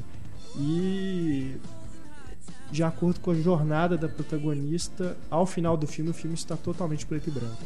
Então eu imagino, não vi essa versão, mas pela história, né, eu já tendo Ela visto o filme, né? acho que faz todo sentido, É, né? E também foi um processo obtido ah, com o, o- a filmagem, né? Mas também na direção de arte, que à medida que ele foi filmando, ele foi trocando alguns, algumas cores dos cenários, do- da roupa, do figurino dela, para poder obter esse efeito nessa versão que é chamada Fade to Black and White. Mas aqui no Brasil eu tenho quase certeza que não deve estar disponível no DVD, porque geralmente os distribuidores aqui cortam essas coisas, né? Igual o Nevoeiro, que tem a versão colorida e a versão preto e branco. No- no- isso é o filme do Frank Darabont. No DVD importado tem a versão preto e branco e ele recomenda que você assista o filme preto e branco. Que o estúdio provavelmente não deixou. Então é, é aqui no Brasil não foi lançado assim, só no importado mesmo. Como é que é? A gente já tá deixando esse final. É. Colorido. É, um Que deve dar aquela sensação mesmo, né? De, daqueles filmes dos anos 50, aquela coisa meio de paranoia, né? Deve ser uma coisa bem legal mesmo. O Ang Lee usa de maneira assim majestosa em Segredo de Brubeck Mountain o uso das cores que é que eu acho que fica muito evidente com a personagem da Anne Hathaway porque ela entra na vida do personagem Jake Gyllenhaal ele usa praticamente só cores básicas assim pastel um, um- que até a blusa né no final que que, é o o personagem Heath Ledger fica pra ele a blusa que é a única único resquício de, de, de lembrança que ele tem dele, a personagem da Anne Hathaway usa muito vermelho, muito. E, e no momento que, ela- que ele vai entrando na vida dela, ele também Começa a começa adotar a, essas a- a- cores. o- o- ter aquele vermelho, é. É. E no momento que ele, que ele percebe que não adianta mais forçar aquilo, ele volta até as cores sóbrias e Uhum, deixa de lado o Bacana, vermelho. bacana. No Hulk, do Ang Lee, é, é legal você perceber a direção de arte, como que a maior, maior parte das coisas é verde e roxo, que são as cores do Hulk. É bem interessante você observar isso. Não chega a ser uma Mas coisa que incomoda, não, mas se você reparar, a direção de arte tem esse cuidado. É bem assim, as cores do filme são predominantemente verde e roxo. O mais fácil, eu acho, no, num filme mais clássico, né, acaba sendo essa essa ideia do, do figurino do personagem que vai modificando, né? Tem até aquela análise do Pablo, do Poderoso Chefão, Sim, do personagem da sim. Kay, né? E a, a Luísa estava falando agora também. Então, é, isso é, é muito comum do, do- de acontecer. É o mais que, que talvez o espectador sinta sem, sem até se dar conta de que isso acontece, né? Como que o personagem vai perdendo cor ou ganhando cor, dependendo do que acontece com ele na narrativa. E eu lembrei também do aquele filme do Buñuel, da Catherine Deneuve, Corta as Pernas. É o Tristano, eu vejo. É Tristano. É o Tristano. É o Tristano. Ele vai fazendo isso com a personagem, ela vai perdendo a cor, perdendo, perdendo, perdendo. E ela vai ficando feia pela, pela fotografia, pela maquiagem, né? Não, é impossível que a Deneuve ficar feia. Mas, é, quer dizer, isso a gente vai perceber tanto no cinema clássico, é, industrial, voltado para o grande público, quanto para esse cinema mais autoral, de um diretor que que está preocupado muito mais em passar uma ideia de mundo a partir daquela história do que entreter exatamente o público, né? Então existe um, um, um consenso de uma utilização, um consenso entre aspas, né?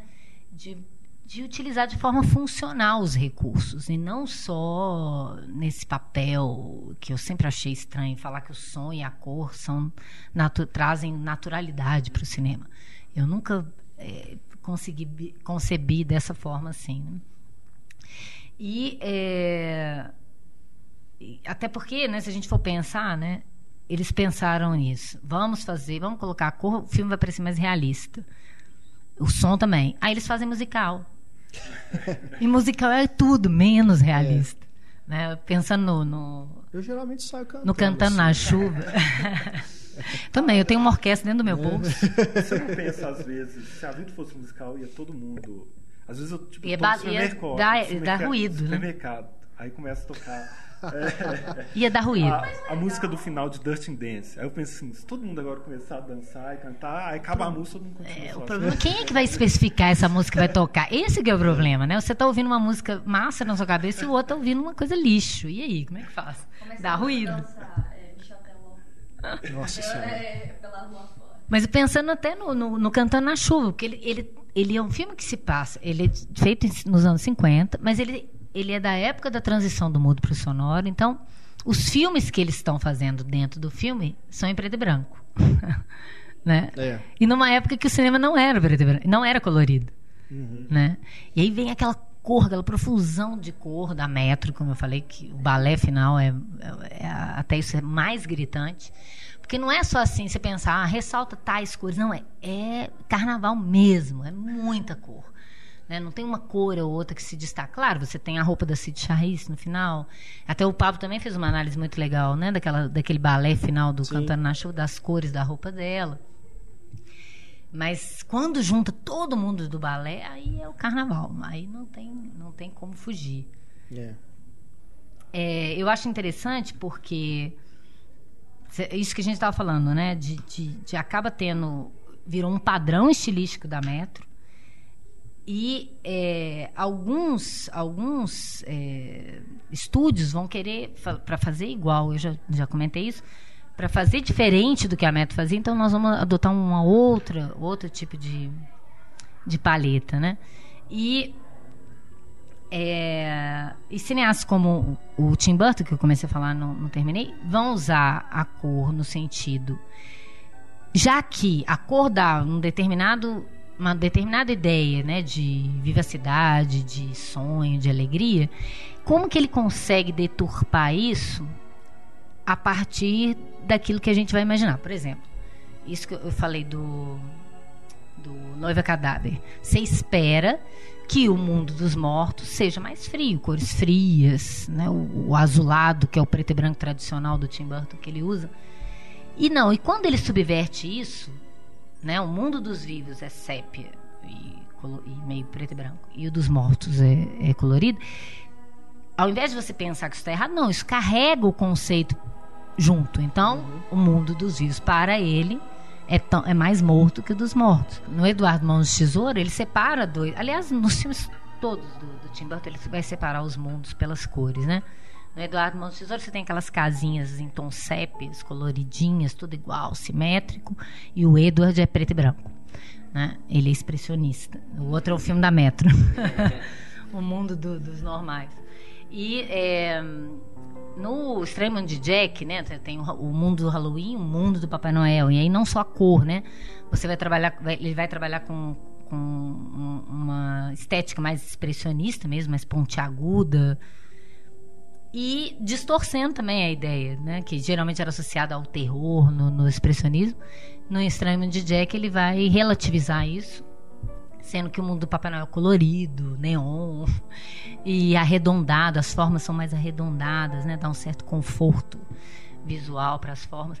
E em vários filmes dele. No caso, você citou também o Ed Wood, como ele está fazendo uma homenagem também a um cinema que era feito. Imagina se o Ed Wood teria condição de fazer colorido um filme naquela época, jamais, né?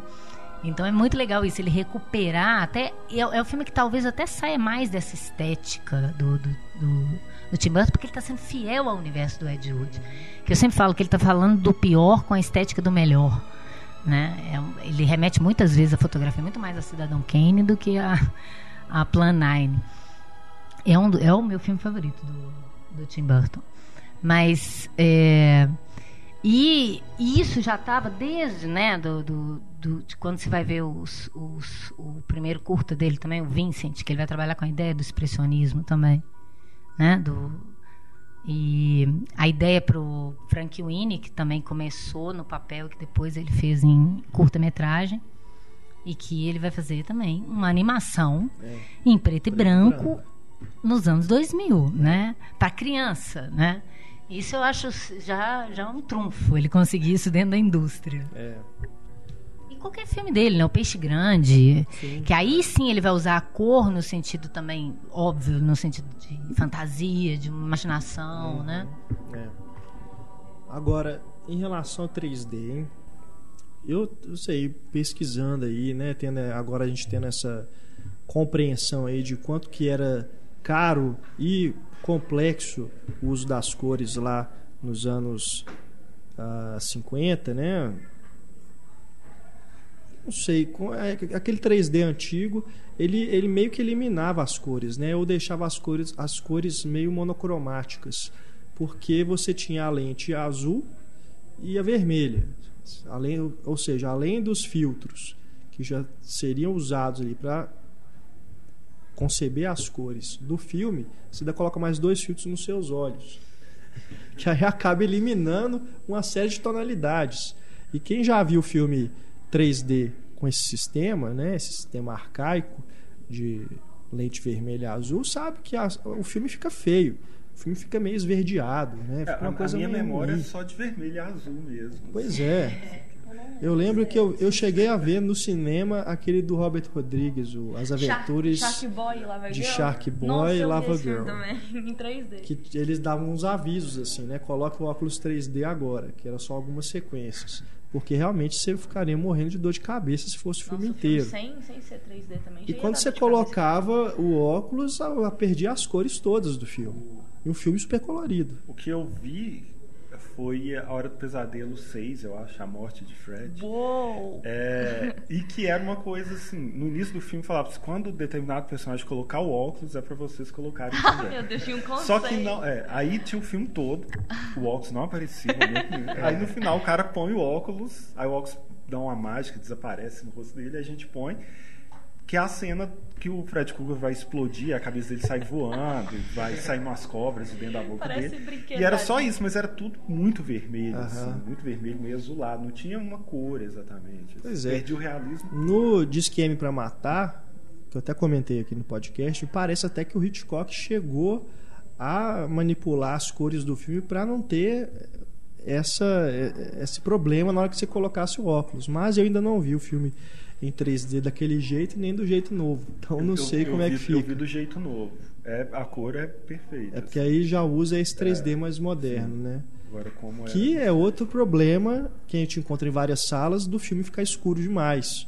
E aí você perde o contraste das cores. Se é uma projeção 3D ruim, ela fode com o filme mesmo, fode com a projeção. E aí quando você vê no- na versão 2D, você, você vê que o filme é mais- muito mais iluminado, as cores são mais contrastadas. Isso enfim, aconteceu é comigo problema com o muito Capitão sério. América. assim, Capitão América, eu me lembro exatamente. 2D. Exatamente. Tem, então é um problema sério. Se você não tiver uma projeção 3D boa, você vai estar perdendo o filme, sim. Você vai estar vendo uma coisa que está diferente do que foi pretendido ali para você assistir.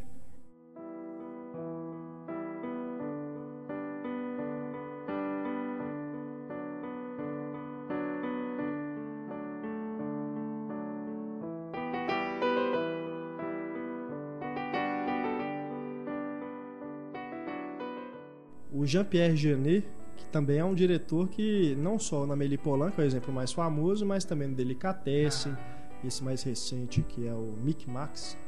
Também são filmes assim que tem esse, esse estilo Até o Alien. chamativo. Até o Alien também, É. né? Ele, ele chama muita atenção pelas cores também. É. Ele, ele vem da animação, o Genê, né? O Tim Burton também. Eu acho interessante como esses, esses diretores, que eles, os dois falam isso em entrevistas, que por eles terem começado na animação, que você tem que criar tudo. Então ele pensa em tudo quando ele vai dirigir em live action. Uhum. Porque em animação você tem que colorir, né? Você que está desenhando, você que está o, o- o- o construindo o boneco, né? Então, ele tem essa, essa, essa ideia. E no, no- dentro do universo lúdico que ele trabalha, combina essas cores artificiais também, né? No Ladrão de Sonhos, eu lembro, de, me, chamou até mais atenção, porque no Amélie Poulain é muito claro, né? A manipulação da cor no filme. Mas no Ladrão de Sonhos tem essa manipulação, mas é muito bonito o efeito, né? Não sei se se vocês chegaram a ver isso. Mas no cinema, pelo menos, era, era muito bonito. E as animações, de uma forma geral, né? Elas têm um cuidado muito é, com a cor, né? No sentido de, de trabalhar com todas essas ideias que a gente falou aqui, de ser significativo para o personagem, de ter uma ideia de contraste em alguns momentos, de não ter uma, uma como é que você está falando? Uma superposição do fundo com o personagem. Em animação isso é vital. Né? E muitas vezes, né, teve umas experiências, eu lembro do, do, do Chuck Jones, até é o What's Opera Doc, que ele fez aquela versão normal do, Patolin, do, do Pernalonga com o Hortelino e em forma de ópera e aí ele vai trabalhar os cenários como se fossem cenários de ópera, né? E a iluminação expressionista e aí os cenários refletindo o estado de espírito dos personagens. E aí quando eles estão apaixonados o fundo é rosa, né? O, o, o Bernalong vestido de mulher, de primadona, né? Até ser descoberto, aí tudo rosa, tudo bonito e tal. Quando ele fica bravo, aí fica tudo vermelho e aí tudo pontiagudo, né? Então é uma ideia, uma tradução para o cartoon do expressionismo, né? Da, a, a, a paisagem começa a se transformar a partir do momento que o personagem modifica por dentro. Que é muito legal, né? E os filmes da Pixar também. A gente falou também do, do Mary Max, né? Você vê que, que tem uma, uma, uma preocupação que talvez até fique mais evidente para o público, né? De uma forma geral, assim, a animação. Não, eu acho que vale também destacar ah, como que o cinema ele começou a perder cor na fantasia, né? Porque virou moda essa coisa de fazer filme dark, né? Sombrio demais. Você pega Harry Potter, porra, os filmes são os filmes escuros, né? São muito escuros os filmes, são quase cinzas alguns deles. E é um filme de fantasia, você imagina. Deve você pegar os filmes de super-heróis também, as cores pretas, né? Os uniformes dos X-Men, todos aqueles Os uniformes. uniformes perderam cor. perderam. Olha o super-homem. É, pois é. E ainda assim, para os padrões do Zack Snyder, ainda é um filme colorido, né? Agora, você pega também o Homem-Aranha, o Homem-Aranha 3 principalmente, né? Que ele usa o uniforme negro, mas ele é, um- é aquele filme que entra também nessa onda de ser dark, de ser sombrio demais. Então, tem umas coisas que é, o, o Quintão até, o Carlos Quintão até elogiou o novo Star Trek por ele ser um filme colorido, né? Que vai até contra essa tendência de fazer filmes filme é sombrios Escuridão. demais. É, Só podia ser colorido. é, exatamente. É, é bem sintomático a gente perceber nos últimos anos como que isso é, se tornou um padrão da indústria, né? E o Matrix bobear é até um dos principais culpados por isso, porque ele que colocou em moda o couro, né? As roupas de couro, né? O filme não, não preto o esverdeado com também. Batman antes disso. Pois é, também. O Tim Carregou essa Burton é o, o gótico, né? Aquela coisa O Alex escura. com o corpo, né? É, também, também. Mas é, é talvez eu acho que mais. Mas isso era início dos anos 90, né? Acho que mais essa onda mais recente deve ser o Matrix mesmo. É, porque é é a mais Você vê que eu, pelo menos, dou, uma, dou aula numa, numa, numa escola de, de animação. A estética dos meninos é inteiramente Tim Burton. Impressionante. Tudo é meio lúgubre, é meio tem essa coisa dark, gótica, tudo que eles vão fazer em, em stop motion é assim, desenhos é assim. Uhum. Então tem uma influência muito grande dessa dessa estética, porque eu, eu me lembro quando eu fui ver o Extremo de Jack no cinema, tinha criança chorando. Nossa, eu tinha muito medo de É, porque ninguém sabia, ninguém tava, tinha, estava acostumado a ver um filme modificando esse papel. Acho que até o Tim Burton ele, é- ele deveria ganhar um prêmio por ter desestabilizado alguns conceitos que pareciam im- imutáveis assim, né? E, e de repente assim, se a mãe tivesse dado tido mais paciência com aquele menino chorando no filme, eu tivesse se informado um pouco antes, ela veria que tem caveiras penduradas na, na, na, na- na árvore, mas as caveiras cantam bonitinho, com a mão no queixo, né? Ele tenta tirar um pouco esse estereótipo, né? Ele, ele flexibiliza, né? Relativiza, relativiza algumas convenções, que eu sempre achei isso muito legal no cinema dele, embora as histórias nem sempre sejam boas, mas a, a forma dele é sempre muito interessante. E, é, e eu fico vendo as crianças de hoje já estão acostumadas com isso. Né? Na minha época não tinha caveirinha para uma menina vestir. Né? E hoje em dia já tem. Quer dizer, esse universo já está extrapolando o cinema. Não sei se exatamente foi o Tim Burton que começou isso, mas que eu saiba, né? Eu fico vendo as crianças, as minhas sobrinhas, filhas das minhas amigas, que têm 10 anos, 8 anos, elas são loucas pelo Tim Burton. Desde pequena elas veem tudo do Tim Burton. Falou que é Tim Burton elas querem ver. Elas não sabem nem se é animação ou não. A minha memória. Aquelas, aquelas bonecas que tem hoje, Monster High, que é umas É, tem bonecas umas feias. Nossa, se eu fosse pequeno eu ia. Eu acho até bonitinho, se quer saber. Eu acho A interessante. minha memória mais distante é- são as histórias do, da turma da Mônica, que tinha a turma do Penadinho, né? Que tinha uma coisa. É.